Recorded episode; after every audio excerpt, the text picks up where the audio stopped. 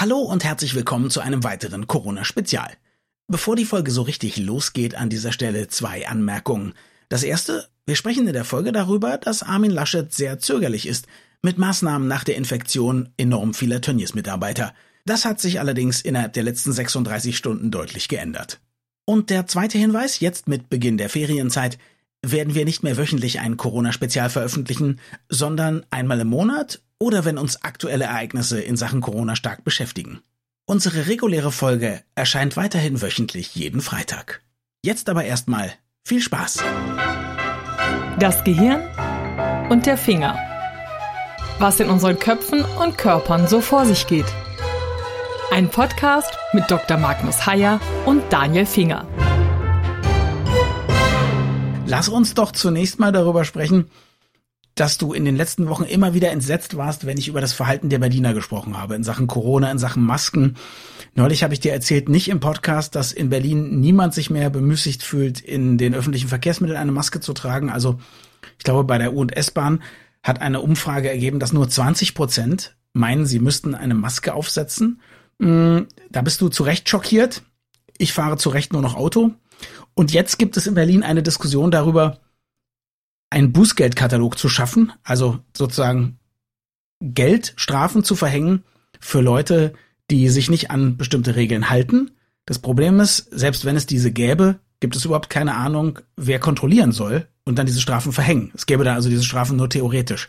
Das macht es nicht unbedingt besser. Naja, also zunächst mal mein Schockieren hat sich ein bisschen gelegt, weil ich mich dran gewöhnt habe. Okay. Denn, nein, ich meine, du erzählst von keinen Masken in Berliner U-Bahnen. Wir sehen gemeinsam. Wenig, sehr wenig, genau. Genau. Hm? Wir sehen gemeinsam Wahlveranstaltungen von Trump in Tulsa in Oklahoma, in dem wirklich große Mengen, erschütternd kleine Mengen, also wesentlich weniger als erwartet, aber dann Für doch ihn erschütternd. ja, für ihn natürlich, ähm, doch sehr große Mengen von Menschen zusammenkommen und überhaupt keinen Abstand einhalten und auch überhaupt keine Masken tragen, so wie, wie ihr Präsident es ja auch tut. Ich lese von einem Interview mit Jürgen Klopp, unserem Lokalheld aus Dortmund, der ja jetzt in Liverpool trainiert und der tatsächlich in einem Interview gesagt hat, also er versteht die britische Welt mehr oder weniger nicht. Er geht in eine Tankstelle und keiner trägt dort eine Maske. Er trägt eine Maske. Und dann hat er eben auch beschrieben, er kommt aus einem Land, Deutschland, wo die Leute sich relativ konsequent an die Regeln halten und wo unsere Infektions- und Sterbeziffern ja wirklich vergleichsweise unglaublich niedrig liegen. Und ja, und dann sieht man noch Videos aus einem Schlachthof in Gütersloh, in dem auch überhaupt keine Abstandsregeln zu gelten scheinen. Und Wie weit ist Gütersloh von dir weg? mit dem Auto eine Stunde, glaube ich, ungefähr. Okay, na, ist noch ein bisschen sicher, würde ich sagen. Ja. Ja, ja, ist noch ein bisschen sicher. Wir haben, ein, wir haben einen Freund, der dort wohnt, Asyl angeboten. Medizinisches Asyl in Castrop-Rauxel. Aber erst nachdem er einen Test gemacht hat. hoffe ich. Natürlich, wir werden Gut. hier zwei Wochen unter Quarantäne. Aber diese Dinge, die laufen jetzt gerade überall irgendwie aus dem Ruder und ich verstehe nicht warum. Deine U-Bahn ist eben nur ein Beispiel dafür. Also in Berlin haben wir ja viele solche Sachen. Wir haben auch Regeln dafür, wie Leute mit ihren Hundehaufen verfahren sollen. Gibt's ganz klare Geldbußen auch, nur niemanden, der sie verhängt. Also das haben wir, das haben wir bei uns öfter. Das ist, glaube ich, bei euch noch ein bisschen besser. Aber zum Beispiel Armin Laschet sagt ja auch, also Grund für einen Lockdown ist es nicht 1331 Infizierte aus einer einzigen Fabrik. Es wird sich zeigen, ob es nicht doch zu einem Lockdown kommt. Denn man kann diese Zahl ja nicht ignorieren. Man kann ja nur Mhm. argumentieren, ähm, dass man weiß, wo die Leute wohnen und dass man die Leute sozusagen unter Quarantäne setzen kann, ohne einen Gesamtlockdown zu machen. Ob das funktioniert, halte ich für sehr zweifelhaft. Mhm. Wird sich zeigen. Ja, soweit ich weiß, gibt's ja also eine Vereinbarung von Bund und Ländern, dass es Kontakt- und Ausgehbeschränkungen gibt für einen Fall von mehr als 50 Neuinfektionen pro Woche bei 100.000 Einwohnern.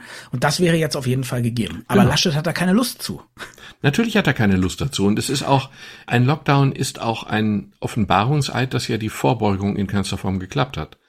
Also natürlich wollen sie ihn vermeiden, aber ich denke, sie können ihn nicht vermeiden, weil sonst ist ja jede Regel Makulatur und wir können nicht wieder demonstrieren, dass das alles im Grunde nur gut gemeinte Kann-Bestimmungen sind. Nein, es sind keine Kann-Bestimmungen, es sind Muss-Bestimmungen und jetzt muss man dann in drei Herrgottsnamen auch durchsetzen.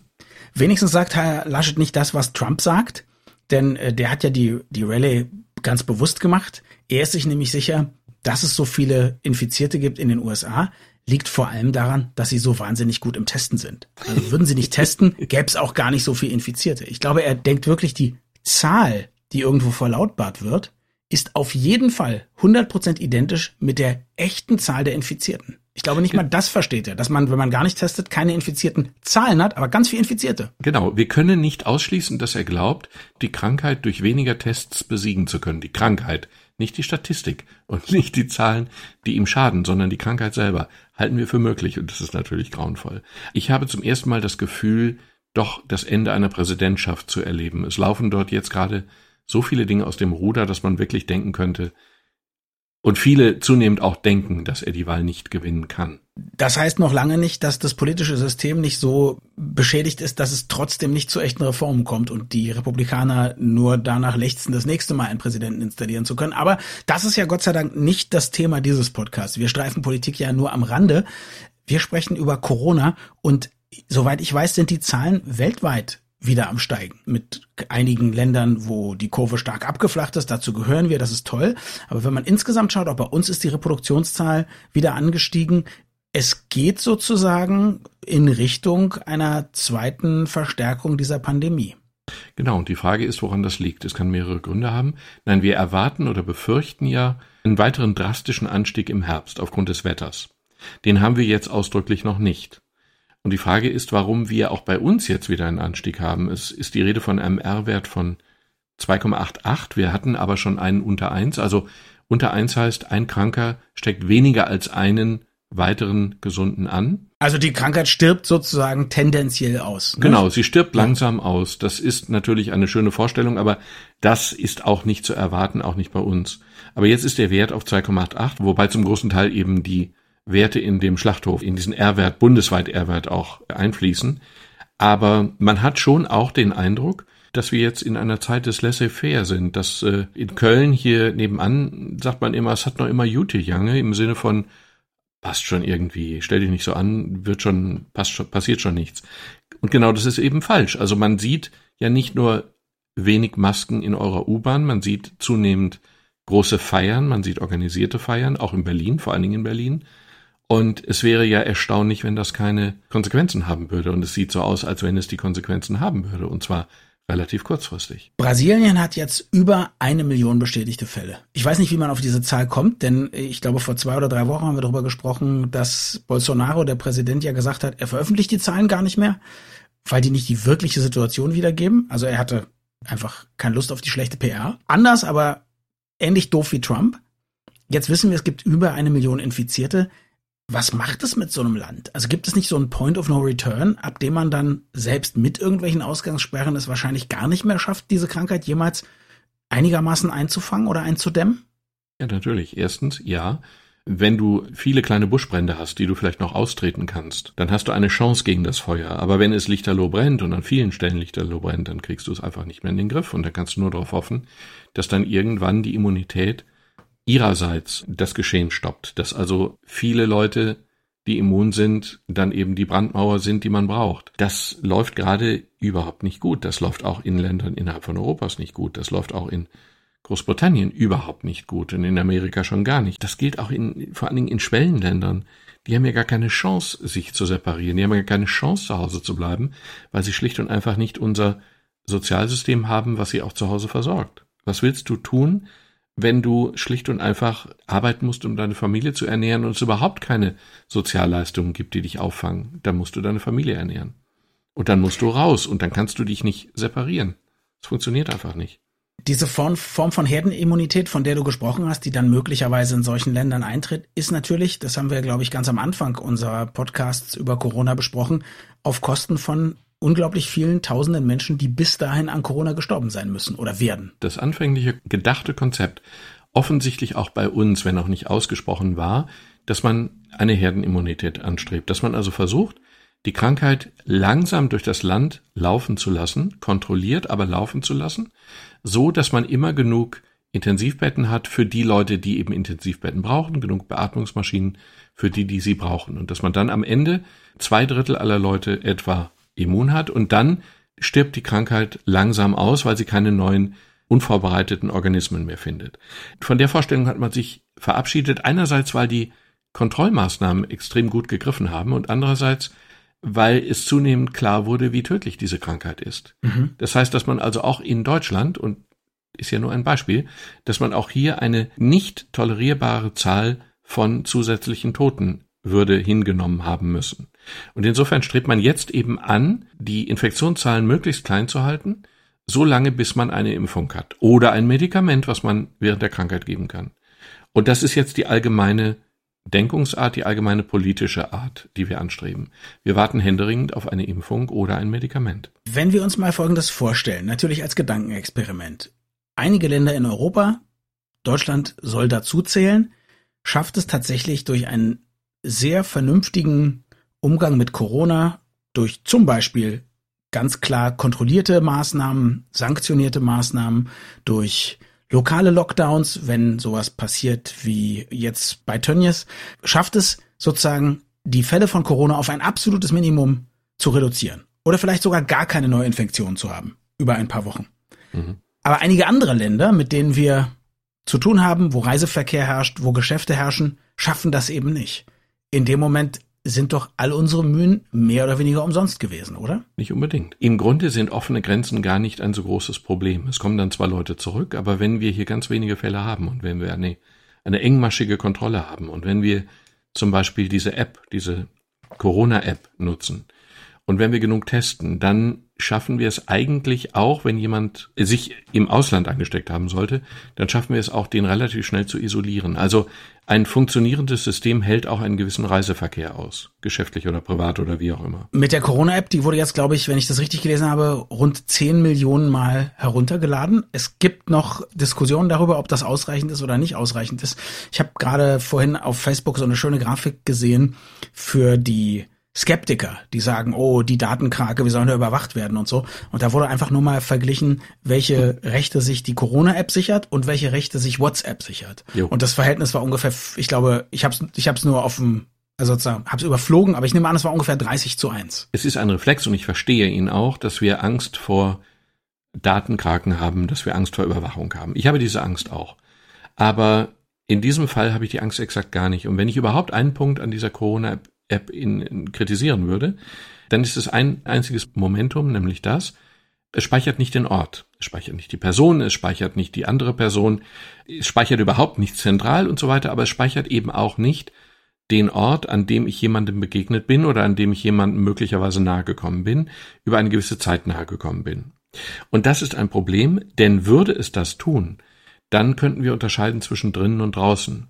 Und dann wäre die Risiko, Einschätzung, die diese App ja vornimmt. Sie sagt mir ja, dass ich, dass wir beide über einen gewissen Zeitraum, ein 10, 15 Minuten oder so, mit einem gewissen Abstand, also unsere Handys, mit einem Abst gewissen Abstand zueinander uns aufgehalten haben. Sie sagt mir am Ende nicht, wer du bist, sie sagt mir nicht, wo es war und sie sagt mir auch nicht, wann es war. Aber in dieser Gefährdungseinschätzung kann sie nicht beurteilen, ob wir draußen oder drinnen sind, und das ist ein entscheidender Nachteil, denn draußen passiert in Sachen Corona eigentlich fast gar nichts. 19 von 20 Infektionen finden in geschlossenen Räumen statt. Und es wäre natürlich eine sehr, sehr gute Zusatzinformation für die App und damit auch für mich, ob eine solche Begegnung draußen oder drinnen stattfand. Und das kann sie nicht unterscheiden, aus Datenschutzgründen, verstehe ich auch. Aber meine Bedenken sind eben nur diese, und die haben eben nicht nur nicht mit Datenschutz zu tun, sondern ich würde umgekehrt, dieses Datum würde ich denen gerne zugestehen, mhm. aufgrund der höheren Analysesicherheit sozusagen. Ich habe gelesen, es braucht ungefähr zwölfeinhalb Millionen Installationen, also wir sind davon jetzt noch zweieinhalb Millionen entfernt, damit sie überhaupt funktioniert. Und wenn also, ich gebe dir völlig recht, wenn es so ist, dass da fast schon zu wenig Daten erhoben werden für unseren Geschmack. Aber wenn das dazu führt, dass dann eben zumindest eine Grundgesamtheit von mindestens 50 Prozent aller Deutschen das infiziert und dann diese App auch einen Nutzen entwickelt, dann soll es okay sein. Zumal ja. es ja so ist, jetzt im Moment kriegen wir eher einen, sagen wir mal, nicht ganz so berechtigten Alarm. Also wir treffen jemanden draußen und kriegen mhm. trotzdem gesagt, du warst äh, in Kontakt mit jemandem, der Corona hatte, animiert also eigentlich eher zu größerer Vorsicht als zu kleinerer und das ist von der Wirkung natürlich nicht verkehrt. Genau, sehe ich auch so. Ich finde die App trotzdem gut. Kein Missverständnis. Ich habe sie am ersten ja. Tag runtergeladen und ich frage jeden Patienten und ich frage auch jeden Bekannten, ob er sie runtergeladen hat und wenn die sagen nein, empfehle ich es nachdrücklich. Und jetzt was ganz Irrationales immer wenn ich die App aufmache und da ist dieser, diese große Fläche ist grün und da steht niedriges Risiko, bisher keine Risikobegegnung, dann freue ich mich total, obwohl ich weiß, dass eigentlich noch gar nicht genug Leute da mitmachen, dass die Freude gerechtfertigt ist. Geht dir das auch so? Geht mir auch so. Es ist immer ein kleiner Höhepunkt des Tages, wenn ich morgens, ich glaube morgens um 10 oder so ähnlich, also jedenfalls vormittags kommt die Information, dass ich in den letzten 24 Stunden keinen gefährdeten Kontakt habe und es leuchtet satt und gesund grün. Und das mhm. ist, ja, es ist schon schön. Ich habe noch eine Frage und das ist vielleicht auch eine Frage nach einem nach einem Rat, weil man dann sagen kann, ältere und weisere Häupter, zumindest ein älteres und weiseres Haupt, nämlich Dr. Magnus Heyer, hat gesagt, so und so soll ich mich verhalten. Du weißt ja, dass ich nicht nur Radiomoderator und Podcaster bin, ich bin ja auch Moderator bei Veranstaltungen. Und äh, jetzt ist es so, dass ganz viele Veranstaltungen lange in der Schwebe waren und im Moment so die Stimmung ist, ah super, wir können die Veranstaltung im Herbst machen. Ich weiß nicht, bis wie viele Leute dann überhaupt unter einem Dach sein dürfen, aber es geht natürlich immer darum, ob es jetzt 50 oder 500 Leute sind. Leute treffen sich drin zu sowas wie einem Kongress, einem Gipfeltreffen, einer Paneldiskussion und so weiter und so fort. Abgesehen davon, dass es wirtschaftlich vielleicht eine Katastrophe ist, würdest du sagen, jemand in meiner Lage sollte sowas am besten gar nicht machen? Würdest du sagen, niemand soll auf irgendwelche Kongresse gehen? Oder würdest du denken, wenn alle vernünftig sind, die App haben, sich die Hände waschen, einigermaßen Abstand halten, dann ist das der richtige Weg? Da gibt's ja keine richtige oder falsche Antwort. Das ist ja nur eine, es spiegelt ja nur deinen Umgang mit Risiken wider.